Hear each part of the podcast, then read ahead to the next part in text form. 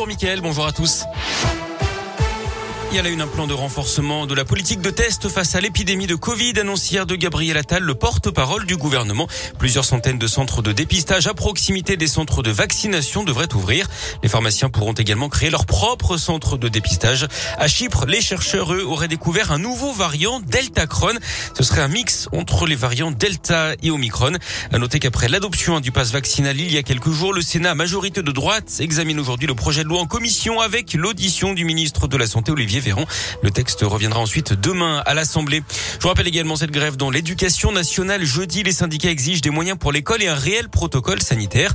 Parmi les autres revendications, un vrai plan d'éducation prioritaire, un statut pour les AESH et des recrutements massifs pour les personnels enseignants et médico-sociaux. Des manifestations sont prévues dans les grandes villes de la région ce jeudi.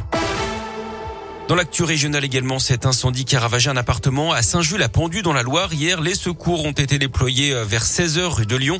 Selon le progrès, cinq personnes ont été légèrement incommodées par les fumées, mais aucune n'a été transportée à l'hôpital.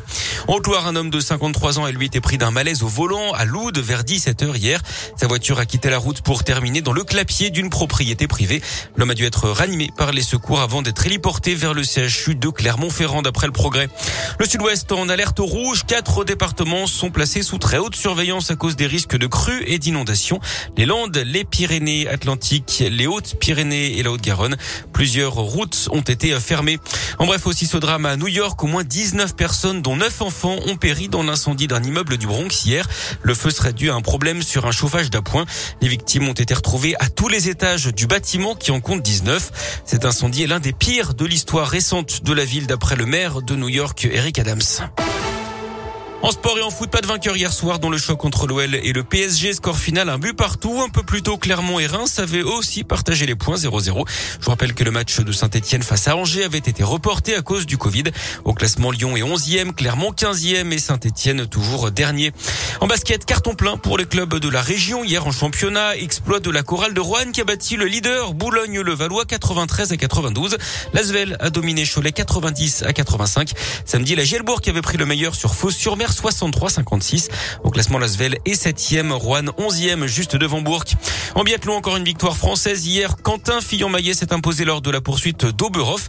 C'est sa deuxième victoire consécutive hein, dans cette épreuve de la Coupe du Monde de biathlon après celle au Grand Bornand en décembre dernier. Fillon-Maillet est donc leader du classement général devant un autre Français, Emilien Jacquelin. Et puis, Georgie, pour Novak Djokovic, le numéro mondial de tennis va devoir convaincre aujourd'hui les autorités qu'il a eu le Covid en décembre et que ça suffit pour le dispenser de son obligation vaccinale à l'Open d'Australie. Le Serbe doit assister à l'audience depuis le centre de rétention pour étrangers de Melbourne où il est retenu depuis jeudi.